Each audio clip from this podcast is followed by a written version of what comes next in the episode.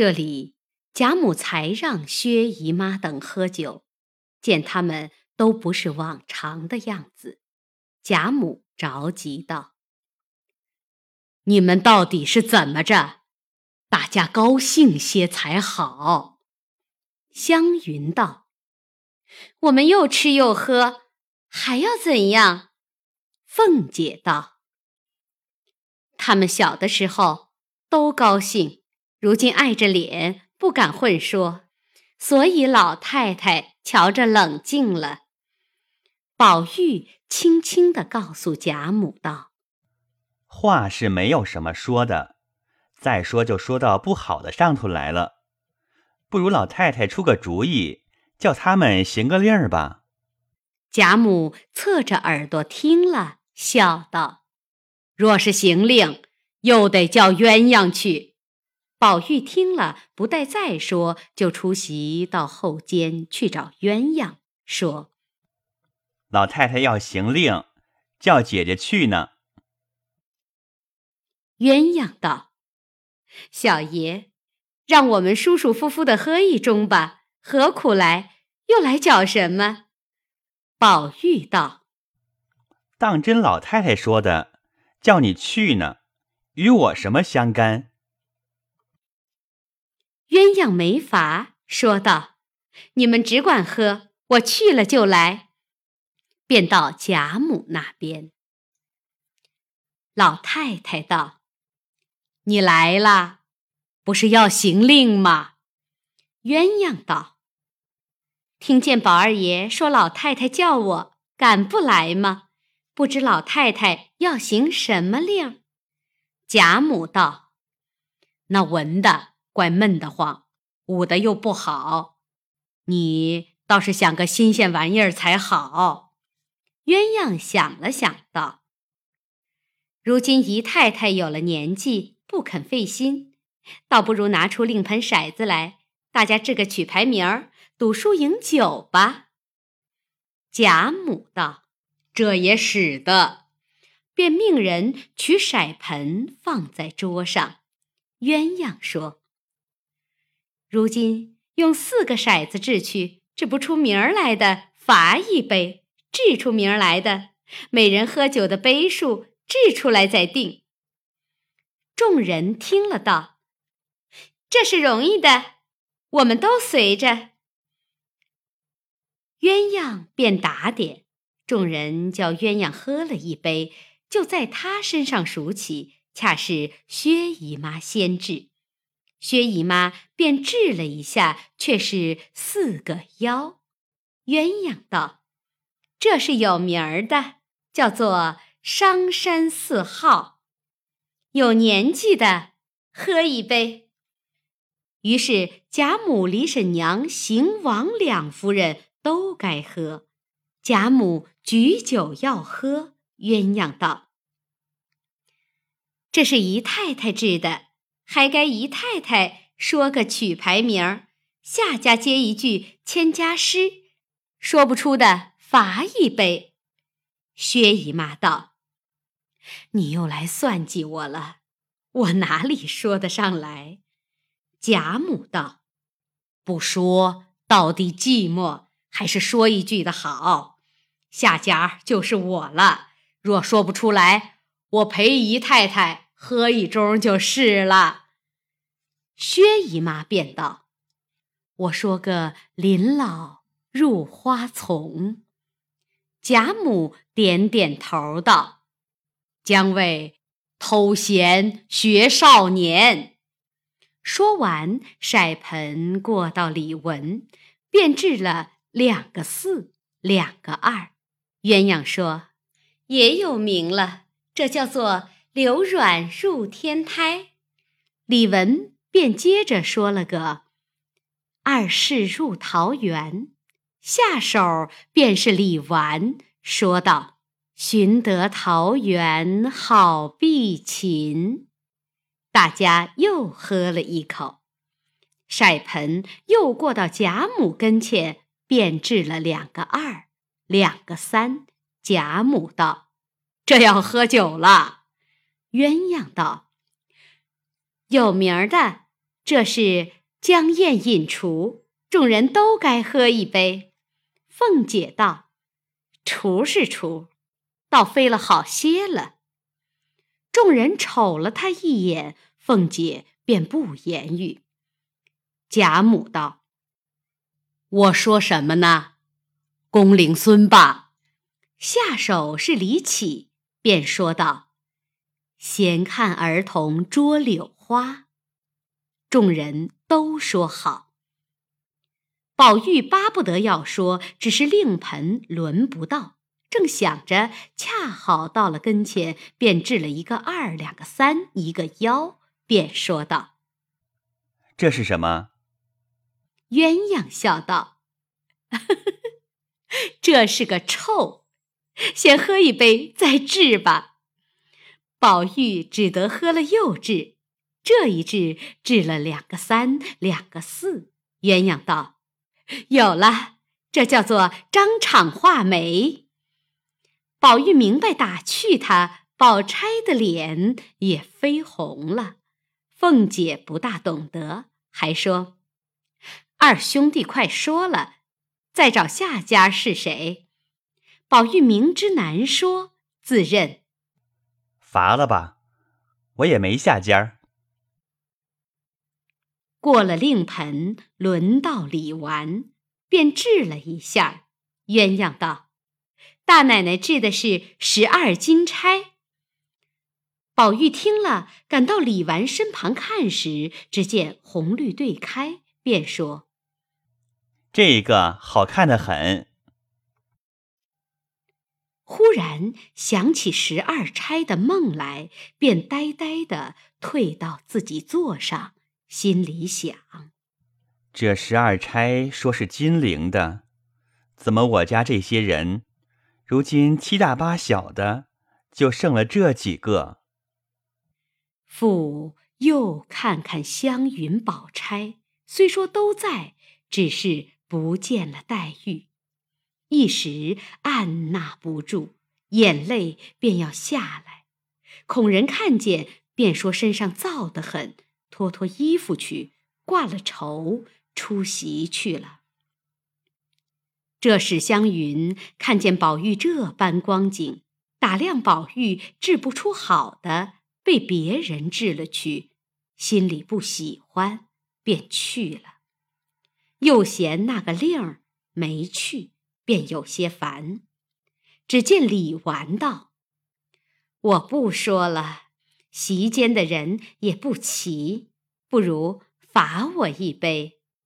贾母道：“这个令儿也不热闹，不如捐了吧，让鸳鸯治一下，看治出个什么来。”小丫头便把令盆放在鸳鸯跟前，鸳鸯依命，便治了两个二，一个五。那一个骰子在盆中只管转，鸳鸯叫道：“不要五！”那骰子单单转出一个五来。鸳鸯道：“了不得，我输了。”贾母道：“这是不算什么的吗？”鸳鸯道：“名儿倒有，只是我说不上曲牌名儿来。”贾母道：“你说明儿，我给你粥。”鸳鸯道：“这是浪扫浮萍。”贾母道：“这也不难，我替你说个秋鱼入灵科。”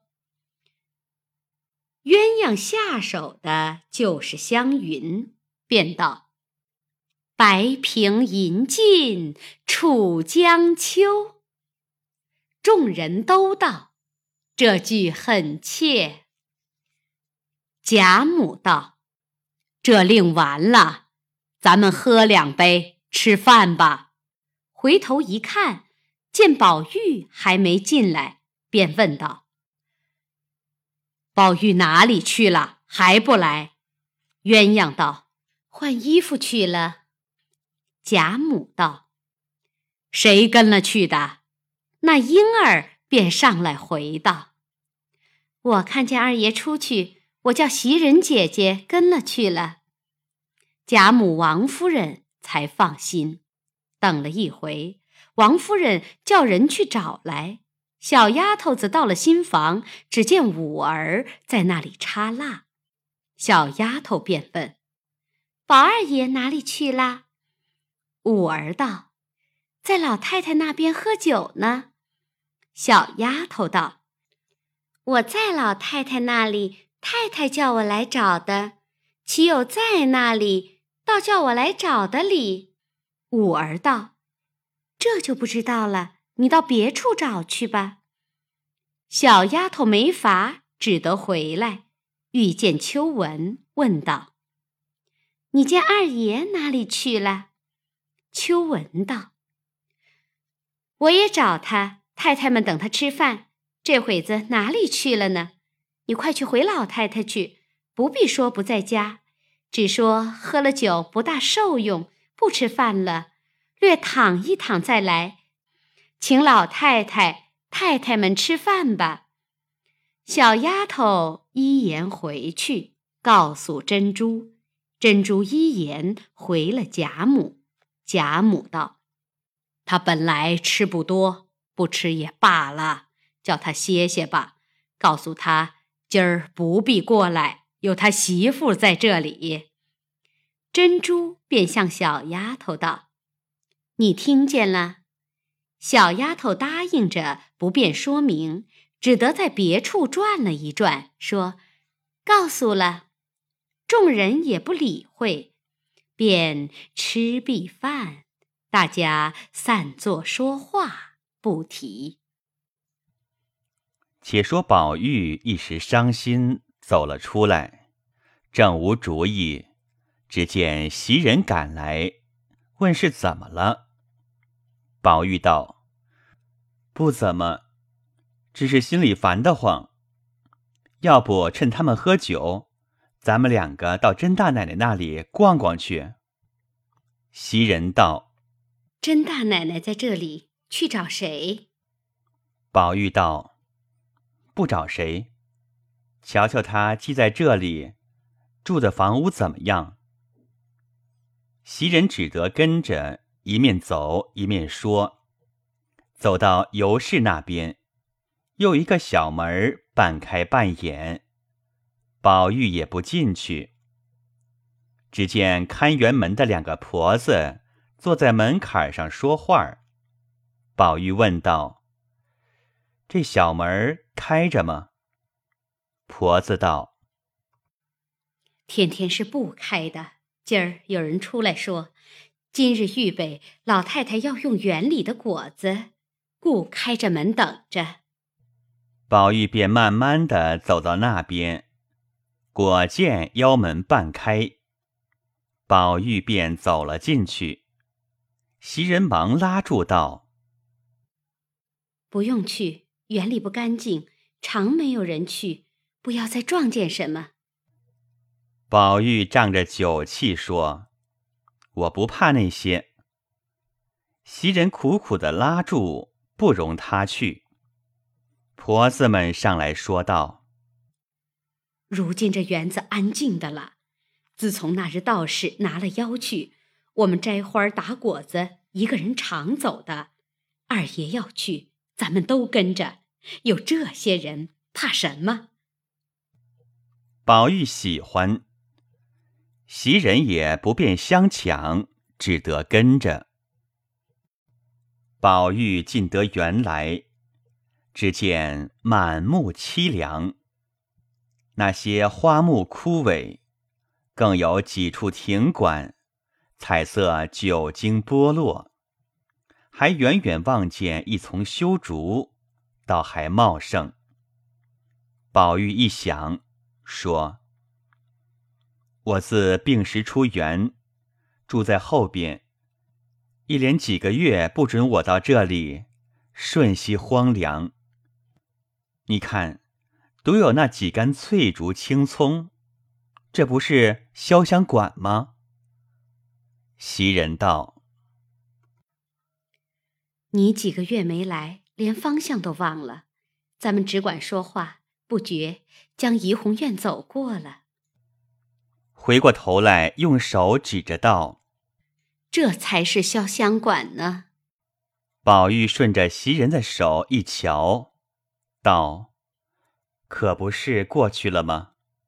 咱们回去瞧瞧。”袭人道：“天晚了，老太太必是等着吃饭，该回去了。”宝玉不言，找着旧路，径往前走。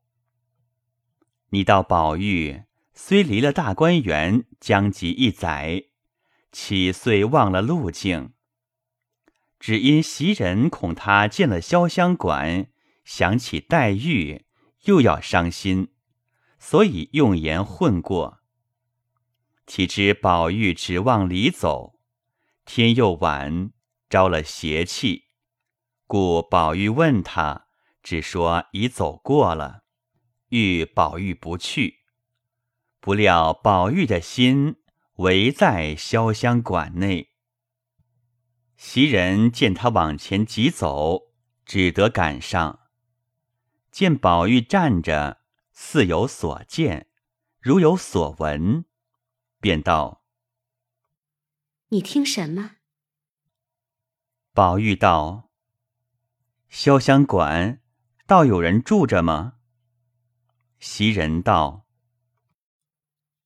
大约没有人吧。”宝玉道：“我明明听见有人在内啼哭，怎么没有人？”袭人道：“你是疑心，素常你到这里常听见林姑娘伤心，所以如今还是那样。”宝玉不信，还要听去。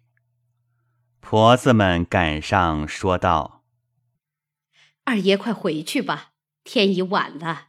别处我们还敢走走，只是这里路又隐僻，又听得人说这里林姑娘死后，常听见有哭声，所以人都不敢走的。”宝玉、袭人听说，都吃了一惊。宝玉道：“可不是。”说着，便滴下泪来，说：“林妹妹，林妹妹，好好的，是我害了你了，你别怨我。只是父母做主，并不是我负心。”愈说愈痛，便大哭起来。袭人正在没法儿。只见秋文带着些人赶来，对袭人道：“你好大胆，怎么领了二爷到这里来？老太太、太太他们打发人各处都找到了。刚才腰门上有人说是你同二爷到这里来了，吓得老太太、太太们了不得，骂着我，叫我带人赶来，还不快回去吗？”宝玉犹自痛哭。袭人也不顾他哭，两个人拉着就走，一面替他拭眼泪，告诉他老太太着急。宝玉没法儿，只得回来。袭人知老太太不放心，将宝玉仍送到贾母那边，众人都等着未散。贾母便说：“袭人。”我素常知你明白，才把宝玉交给你。怎么今儿带他到园里去？他的病才好，倘或撞着什么又闹起来，这便怎么处？袭人也不敢分辨，只得低头不语。宝钗看宝玉颜色不好，心里着实的吃惊，倒还是宝玉恐袭人受委屈，说道。青天白日怕什么？我因为好些时没到园里逛逛，今儿趁着酒兴走走，哪里就撞着什么了呢？凤姐在园里吃过大亏的，听到那里寒毛直竖，说：“宝兄弟胆子忒大了。”湘云道：“不是胆大。”倒是心实，不知是会芙蓉神去了，还是寻什么仙去了。宝玉听着也不答言，独有王夫人急得一言不发。贾母问道：“你到园里可曾吓着吗？这回不用说了，以后要逛，到底多带几个人才好，不然大家早散了。”回去好好的睡一夜，明日一早过来，我还要找补，叫你们再乐一天呢。不要为他又闹出什么缘故来。众人听说，辞了贾母出来，薛姨妈便到王夫人那里住下，史湘云仍在贾母房中，迎春便往惜春那里去了。余者各自回去不提，独有宝玉回到房中，唉声叹气。